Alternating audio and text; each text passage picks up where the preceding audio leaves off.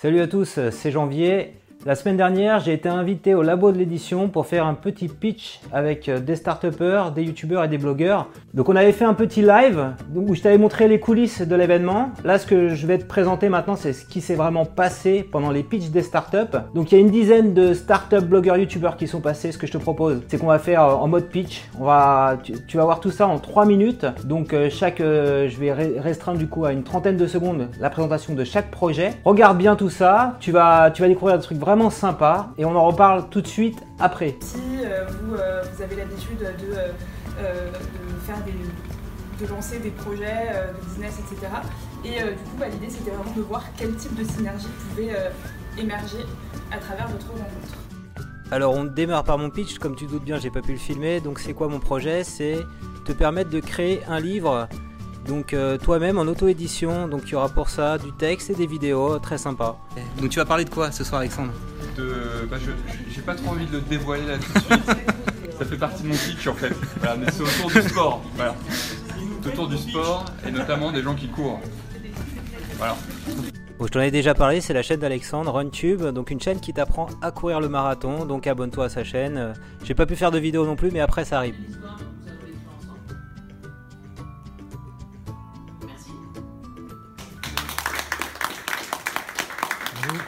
J'ai vu que tu publiais plus régulièrement. Euh, du coup, est-ce que tu vois les effets en termes de. Bah, en fait, donc celle, celle qui est publiée une fois par mois, en fait, est construite comme une série en fait. C'est-à-dire c'est un épisode, donc tous les épisodes peuvent se regarder indépendamment.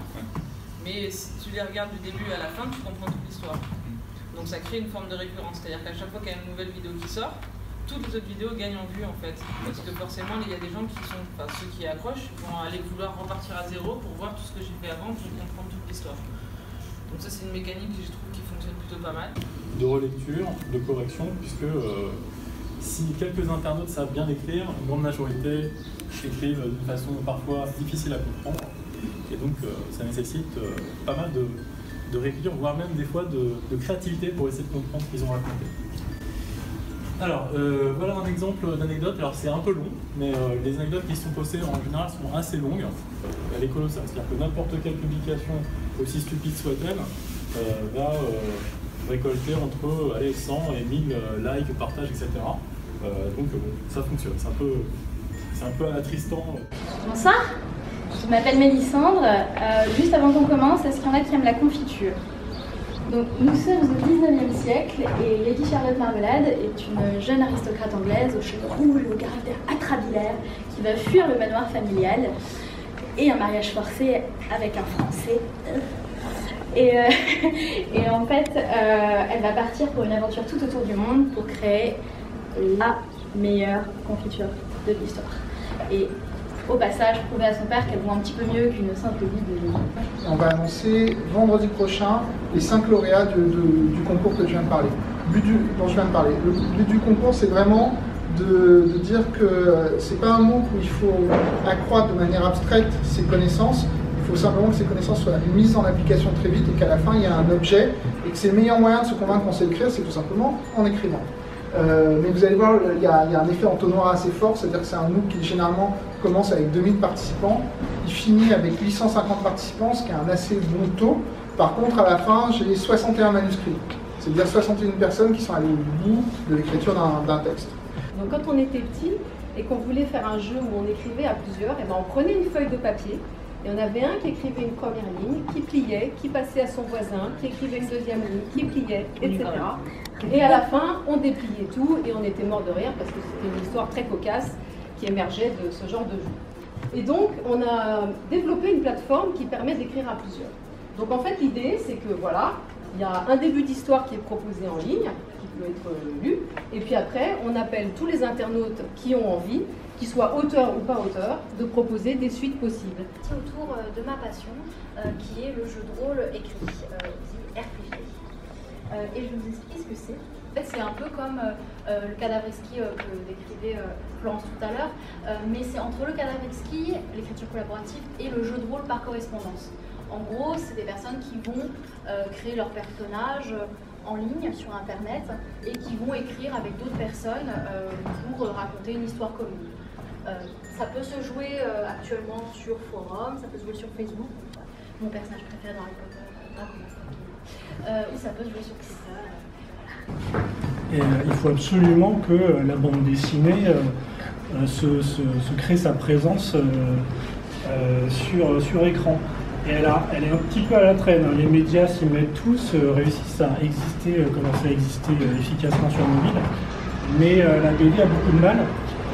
Parce qu'en fait, euh, l'offre BD actuelle, est- c'est essentiellement de la numérisation de BD. Donc qui n'offre aucune valeur ajoutée euh, au papier. Et, euh, et puis en- donc, sur mobile, l'expérience de lecture de ces BD n'est pas, pas très confortable. Alors, C'est la nouvelle BD numérique immersive Qui c'est ça. en, en proto. Mode de navigation, hein. On, peut, on peut choisir euh, la langue, tu vois, si je reviens. Ouais, je l'ai jamais regardé, mais euh, enfin, j'ai jamais regardé, j'ai jamais fait l'effort.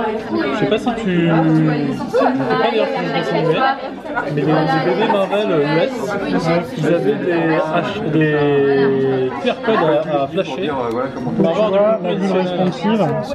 Donc pour Frimer, Culture BD, c'est un agrégateur et un créateur de contenu de qualité autour de la bande dessinée pour le grand public. Maintenant c'était la minute pour Frimer, mais en gros ce qu'on fait c'est que on veut que la bande dessinée, le comics et le manga, une personne qui s'y connaisse pas puisse en arrivant chez nous trouver un contenu qui l'intéresse. Parce qu'on a remarqué déjà que le problème de ce média qui quand même rentre dans la culture de masse, on connaît des grandes séries, mais euh, on se retrouve en librairie BD sans libraire, on est paumé, on veut acheter quelque chose pour un cadeau, on ne sait pas. Donc le but pour nous, c'est de proposer un travail éditorial d'un côté, donc j'ai une équipe de 17 chroniqueurs qui couvrent euh, tout, le panel, que ce soit bande dessinée, euh, comics ou manga, mais aussi de faire de l'agrégation en fait de notes, que ce soit de la note de la note de la presse, de la note des lecteurs ou la note des bibliothécaires, pour proposer en gros si on veut faire simple, une sorte de halluciné de la BD. N'importe qui peut s'en servir, trouver l'info qu'il cherche, et justement, grâce à ça, aller vers la BD.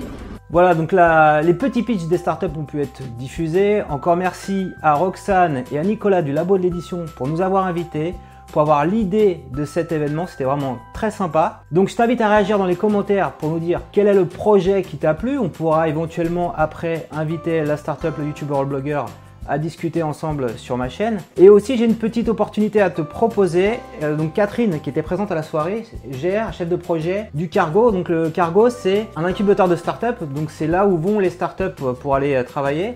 Donc voilà la liste des startups et donc j'ai l'opportunité d'aller faire une petite vidéo là-bas. Donc bien sûr si tu as envie de voir comment ça se passe, si tu as envie de m'accompagner, bah, tu habites en région parisienne, et ben on pourra faire ça avec grand plaisir. Si tu as un blog, une chaîne YouTube et que tu as envie d'en parler toi aussi de comment ça se passe concrètement les startups, et ben viens avec moi. Alors une dernière petite actu euh, dont je voulais te faire profiter. Donc Mardi 20 juin à 21h, je suis invité à un direct, à un blab. Donc tu peux seulement voir l'émission en direct, donc il n'y aura pas de replay. C'est euh, le blab de Laurent Borelli, de Thomas Cubel et de Stéphane Brio. Donc Laurent Borelli et Stéphane Brio, Stéphane Brio plus particulièrement écrit ce bouquin. Euh, donc je t'avais parlé, bien utiliser son blog. Et donc le thème de ce live, ça sera comment faire décoller sa chaîne YouTube. Donc je t'invite vraiment à te connecter, je te mets le lien dans, dans le descriptif de cette vidéo pour participer au live. Poser toutes tes questions, voilà, c'est un blab, c'est une discussion ouverte, tu pourras réagir. Et nous on sera là pour répondre à tes questions, voilà, donc ça devrait être très sympa.